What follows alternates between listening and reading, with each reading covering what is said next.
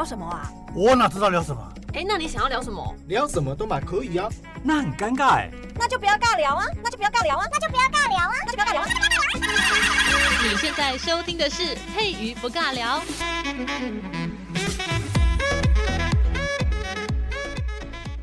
Hello，这里是佩瑜不尬聊，我是佩瑜。我们今天在节目当中要来继续讲狐狸哟。那今天讲的内容呢，就是要来跟大家聊一下汉代到唐代的狐狸精形象。那么之前呢，相信很多伙伴们应该已经听好几集，都知道我们在讲到这个狐狸的内容。那有讲到狐狸精，为什么要讲精呢？啊，这个精怪的意思，就是因为汉代以后，狐狸它已经有幻化的能力了。它就上一集有提到，它就带着那个西兰骨头为那个头颅哈，摇一摇，哎，这个不会掉下来，然后就会粘在头上，然后它只要这自转一圈，它就可以变成人类。所以呢，就是狐狸它已经有幻化的能力，那我们就把它称为狐狸精，就是把狐狸跟狐狸精把它区隔开来。它它已经离开了所谓的纯粹动物的意涵哦。那么在宋代以前的狐狸精，它其实可以分为五个种类。那之前有说过，银狐、淫荡的淫这种银狐，还有这种很有感情的这种情狐，以及那种睡狐。什么叫睡？就是作祟的那种睡，就是会会跟你一些比较一些，就是有那种负面的那种举止的那种狐狸会去逗弄你啊，可能会去。让你有那种衰运啊，让你不好过啊，这种狐狸哈，之前不是说过吗？如果看到狐狸在你的家门口的北边，就是如果你的家是一个四方形的嘛，或者是你的城郭是一个四方形的城郭，然后在城郭的北方呢，听到有狐狸叫，那代表你要衰了，可能会衰到入土哦。这种就是睡狐啊，这种作祟的睡。另外一种是学狐，还有天狐。天狐的等级就比较高了，因为它已经有天可以跟这个神灵沟通哦。它有分为五个种类。那我们今天要来讲到的这个银银狐的类型，那我们说到这个魏晋六朝啊，其实对呃对于这种后代的狐狸精的形象啊影响很大，因为就是所谓的比较正派的狐狸跟比较反派的狐狸，都是在魏晋六朝的时候，在故事当中开始有发展。那所谓的银狐类型呢，就是在于所谓的狐狸精对人，好，在这个性的方面，这种男生跟女生这个性的方面呢，呃，会有起到一种作祟的作用。然后，但是你会发现，它这个作祟的对象，它不限于说是雄性或雌性哦，它就是有对性会会产生一些作祟的一些行为的话，我们把它统称为淫狐，因为跟性有关联嘛，所以就是淫啊，好，就是淫。那我们要今天要讲到这个女主角呢，叫做阿紫，就是第一次在故事里面出现了所谓的淫狐，所以我们把它列为所谓的淫狐代表，叫阿紫。阿紫就是一个一个狐狸的名字，好，紫色的紫阿。很很直白的这种名称，她就是女妖媚人。我们常常不是在一些故事当中就会看到说，哦，一些女生长得很漂亮，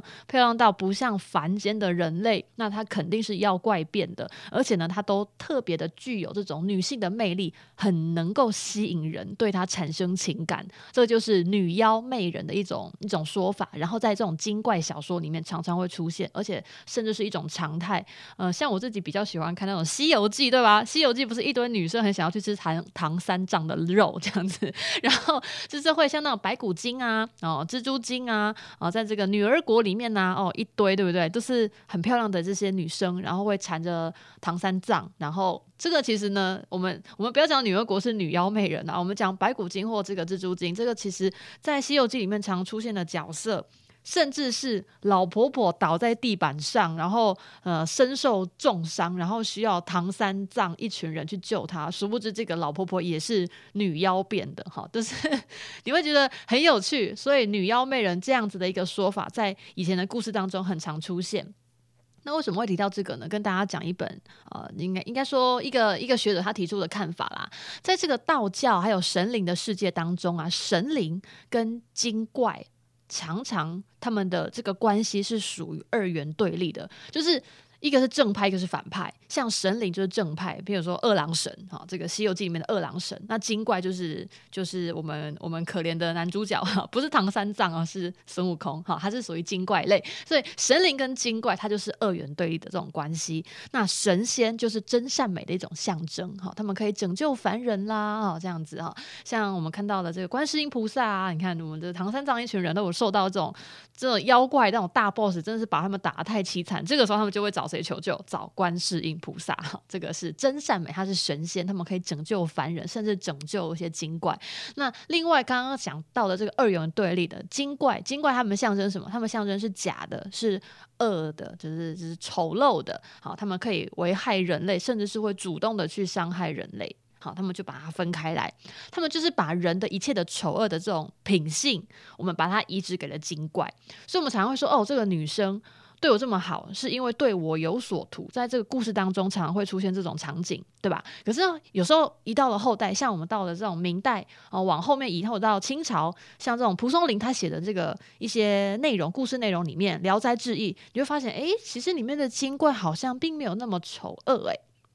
并没有那么丑恶，反而是可怕的人，呃，可怕的反而是人，然后丑恶的反而是人，然后精怪反而是有人的那种真性情。但是我们在之前，在之前呢，我们在写故事的时候，我们是把人丑恶的一些品格、品性、一些呃道德沦丧的一些这种生活举止，我们把这样的一个行为全部移植到精怪身上。所以呢，古人就会认为，大家常听到的一句话就是“万恶淫为首”哈，什么东西最恶，就是淫这个。字啊，淫荡这个淫这个字，那它是居于人间万恶之首的这种淫荡，所以呢，它就是会把精怪他们最可怕的这个特征加诸于他们的身上的这个特性，就是淫荡。所以我们今天要来讲到的就是银狐阿紫银狐哦。好，那我们来讲到这个故事内容了，就是在魏晋六朝啊，就是。出现这个阿紫银狐，雌性的哦，她是女生哦，女生的狐狸，她这个角色。那因为她是第一个出现的，所以以后我们只要看到狐狸，然后讲到所谓的银狐，淫淫荡的淫这个银狐呢，我们就会专指哦，你是指阿紫这个角色。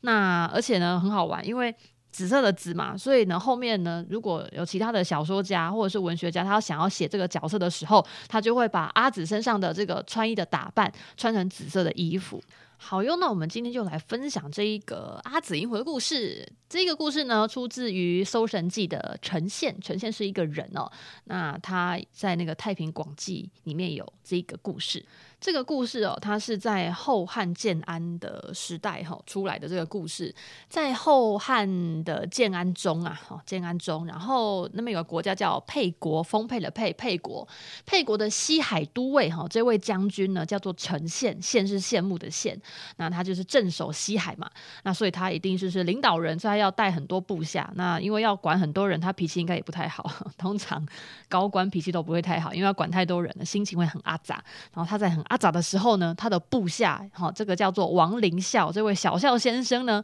还无缘无故的没有来打卡上班，所以陈现整个就暴走，想说天哪，我在西海这边当都尉当这么久了，就没有人敢哈，就违反我的命令。你现在这位王林孝，你是怎么样？今天早上上班不开心吗？竟然没有来打卡，很不开心哈。呈现有就是 可能发现部下哈没有依照他的游戏规则来上班，他非常的生气，他要杀了杀了这位小校啊，这位王林校。所以呢，他就他就去找他。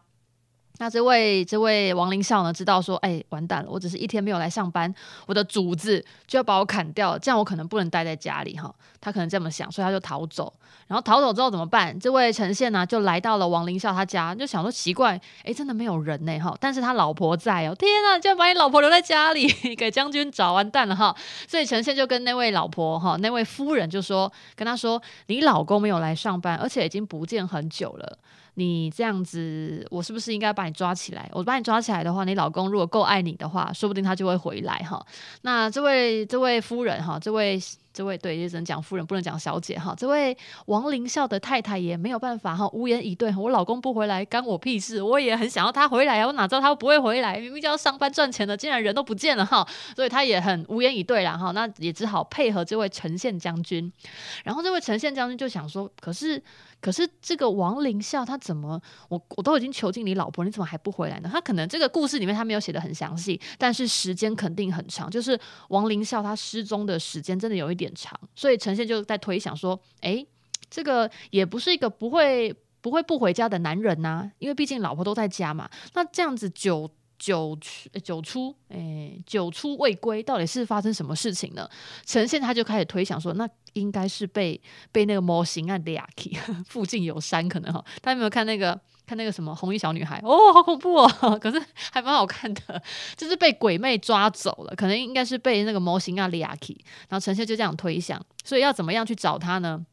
他就找了几个那个他的小伙伴哈，他的部下哦，有这种步骑，就是骑兵然后骑马的人，大概数十位，然后还带了猎犬啊，因为他们可能会觉得鬼魅是怕狗的，所以呢就带了数十个这个骑兵，然后还有带了猎犬，然后到那个城外去找，因为城内没有找不到人，所以他就到城外去找，然后到城外之后呢，发现诶，有一个空的墓穴。在城外可能都是在埋那种西兰骨头的地方，诶，有一个空的墓穴，然后在这个墓穴旁边呢，居然看到了亡灵校。诶，其实这种场景有点阴森恐怖，就是。这墓穴不是在埋死人的吗？怎么亡灵校你会跑到一个，就是跑到一个，嗯，就是在住西兰骨头诶，这个蒙阿波诶所在底下躲哈，他就觉得很可怕。反正他就是在这个空的墓穴这边找到了亡灵校在这里。那因为刚才我们有说过了，他们是一大群的这个骑兵，然后还跟着猎犬跑到这个地方来。那因为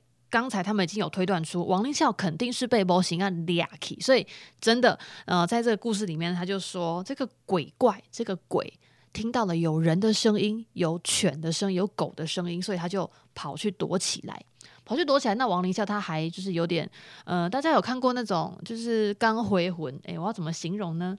嗯，下一次再来开一集好了。我要跟大家分享，其实我在小时候呢有被魔神仔抓去的故事哈。那我们先先回到这个故事里面，就是当人被这些精怪、被一些鬼怪呢迷惑神智的时候，其实人会有点空空呆呆的，整个人会没有办法一些做出一种正常反应。那那个亡灵校就是这样子，他就是在那个。空的墓穴那边被鬼怪抓到那个地方，所以呢，就算那些正常的人类，呃，不是正常人类，呈现来到这边找他的时候，他也没有任何的反应哦。那呈现呢，就把亡灵校就是扶着、搀扶着他回到他家。然后呢，那个时候，因为亡灵校他是被鬼抓走的嘛，所以他那个时候在空冢旁边，空冢就是空墓穴，然后亡灵校啊，他整个他的形象已经有点像狐狸了。他因为是在外面，他没有跟人住在一起，他跟鬼住在一起。那这样子就觉得很奇怪，诶，那该不会这个鬼是狐狸吧？因为就是王林笑，他整个人变得不像人，他像像一只狐狸，而且呢。他不会跟人做应答，就是你在跟他对话的时候，他没有办法跟你做对话，反而王林笑一直在嘴巴里面一直碎碎念，他一直在念阿紫阿紫，就是念那个字，念那个这个名字。那阿紫呢，其实就是那个狐狸的名字，就是那个鬼怪的名字。后来呢，又过了十几天，大概过了一个礼拜吧，好，这个王林笑他才慢慢的恢复了神智。好，在故事里面他写说，后十余日，乃稍稍了无。哈，就是王林笑他过了十几天，哈。有跟人相处之后呢，他慢慢的恢复了人应该有的样子。然后他还讲说，他开始讲说他到底是怎么样被鬼哈被这个魔神仔抓去。他说他刚开始的时候呢，是看到有一只狐狸过来，然后这一只狐狸呢，他就刚好他在他们家。旁边可能有养鸡哈，有养鸭，因为以前人都要自己自己就是养一些这个这个牲畜嘛，哈，才可以保不能 才可以生蛋。好，反正呢，他就是在他们家旁边的那个养鸡的地方、养鸭的地方，然后看到有一只狐狸在这边，然后呢，就是慢慢的幻化成人形。就很就是很离奇的那种场景，就有一只狐狸跑到我们家附近的那种养鸡的地方，就我们家那种那种圈养鸡啊，会有圈养猪的地方，然后在那个地方突然间哈，就慢慢的变成一个人，然后呢，他还跟王林校讲话，他说我叫阿紫，好，他还讲说我叫阿紫，并且呢，就讲完之后呢。就把王凌霄带走了，就是很奇怪，你好像就是看到了他变成人的那个模样之后，你就马上的陷入迷惑，可能有种有种嗯，那个在在什么希腊神话里面哪一个神哪一个神灵角色，但是你看到他，然后又变成石头啊。我有点忘记啊，梅杜莎 头上很多那个 snake 的那种梅杜莎哈，大概就是有种感觉，就是你跟那个怪物对到眼睛，然后你就会被他迷惑。所以他既然这个阿紫这个狐狸变成人的那个过程当中变好之后，他看到亡灵校在看他，然后就对他说：“嗨，亡灵校，我叫阿紫。”哈，讲完这句话呢，王林霄就整个就是魂就飞了哈，就被勾走了，他就跟着那个阿紫就一起离开，好，就一起离开。然后呢，会变成什么？那个狐狸，他那个王林霄，他恢复成人之后，就是回魂之后啦，他就跟其他人就讲说，那个阿紫呢就是这样子把我迷惑之后呢，他还成为了我的妻子，并且呢，我跟他还有一个家，那个家就是刚才说到的那个空种，就是那个空的那个墓穴。他还讲说，我们早上的时候呢，就是会一起出门，然后晚上的时候会一起回家，并且我遇到了狗，都还。不觉得怎么样？这个怎么形容啊？这就是说，呃，那个妖怪通常妖怪都会怕狗，这是故事里面常常会出现的。但是这个阿紫呢，他可能这个功力比较深，哈，他就完全不会怕狗。而且呢，重点是什么？重点是这个王林笑。他看到狗，他看到一群狗，或者是他看到很多动物在他旁边，他也不觉得奇怪。正常人应该要觉得奇怪，因为你是人，你应该跟人住在一起。为什么你住的地方有狗，你还不觉得奇怪？这样子很怪哈。就是呃，可能现在养宠物你觉得没差，但是以前的人可能会觉得很奇怪，你怎么可以跟一只狗就是同榻而寝，就一起睡觉这样，他完全觉得很莫名其妙哈。但是他不会。然后王林孝还补了一句，他说：“乐无比也。”什么意思？就是他说他跟阿紫这样子在外面，在那个空的墓穴那边一起生活，是很快乐的一件事情哦。只是完全就是被勾走，那个魂都被勾走了。然后呢，听到了这个故事的一位道士，这位道士呢，他就说啊，你遇到了那个魔形啊，而且这个魔形啊是住在山上的，它是山妹，而且呢是一只狐狸。然后在古代的时候呢，我们把这个这种狐狸，这种会勾引男人回他家一起睡觉的这种狐狸呢，我们把它称作为淫妇。就是很淫荡的妇人，然后这个狐狸呢，它不只是淫妇，而且它有个名字，它叫阿紫，然后它化为狐狸，好，都是在故事里面呢，其实就已经已经要 ending 了。这个故事到最后面就是会有一个道士，就是总结这篇故事，然后说这个狐狸并不是只有在你这个时代才有，这个狐狸呢，从古代就有了，它是一个古代一个很浪荡的女人，然后她叫阿紫，然后她会幻化。呃，狐狸就是怎么怎么形容呢？它本来是人，后来变成狐狸，然后变成狐狸之后要勾引人的时候，它又会变成人，大概就是这个意思。好，然后这种淫荡的女生，然后是狐狸变的呢，全部它都只有一个名字，叫做阿紫。好，这个就是在《搜神记》的呈现里面哦，讲到了这个故事。好了，我真的很不太会说故事，大家如果听得很辛苦，请包涵哦。那么从这个魏晋六朝啊，《搜神记》，它就是第一个有记载女性的狐妖叫做阿紫，然后魅惑男人的故事。所以呢，就是因为这个故事是第一个，那所谓的狐妖阿紫，它就变成了这个媚而睡的这个银狐的代言人，就是他透过媚术，透过这种诱惑男人。的这种行为去作祟，好，去这个攻击，诶，其实他也没有被攻击到，我觉得这个男人过得还蛮快乐的哈。好啦，就是所谓的银狐代言人呐，所以呢，后世啊，我们说这个狐狸精啊，还有狐媚啊，这种对女性呃这种负面的一些用词呢，就是从这个时候开始萌芽的。那这种雌性的银狐啊，这种女生哈，女性的母狐狸、银狐去魅惑男人的故事呢，通常都是以美色作为前提，像这个阿紫啊，哈。什么叫做做好妇行？就是在故事里面讲到这个这个文言文，意思就是呃长得很美。好，阿紫做好妇行，就是女性，然后做得很漂亮、很美丽的一个女生。然后在这个《幽冥路》的这个淳于层啊，里面有一个狸，以前的狐跟狸是不一样的哦。虽然我们现在统称狐狸、狐狸念在一起哦，但是呢，其实狐跟狸是不一样的动物。在那个《幽冥录》里面呢，有一个女生。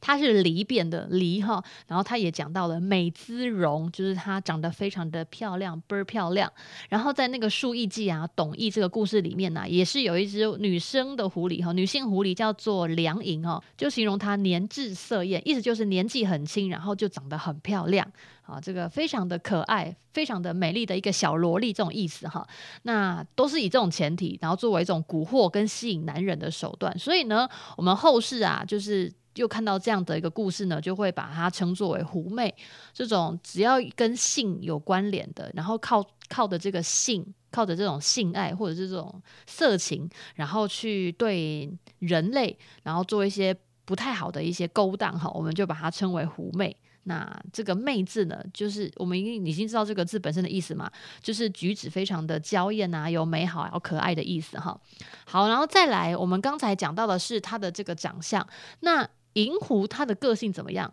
那银狐当然就是很淫啊，对不对？就是很淫荡的意思啊。所以呢，它就是会主动求好。那因为他很主动，那通常呢，男人呢就是无法抵抗这种美色的诱惑哈，男人就无一幸免。所以呢，这一类的故事的主人翁哦，都是在狐狸精的那种所谓的性作祟之下，然后往往就是会危害健康哈，因为可能做太多次了，一天可能只能射个几次，然后因为狐狸在你旁边，可能就精尽人亡这样子，所以呢，就会出现一种说法叫做狐媚治病，就是你受到了狐媚的诱惑，你可能会因此生病。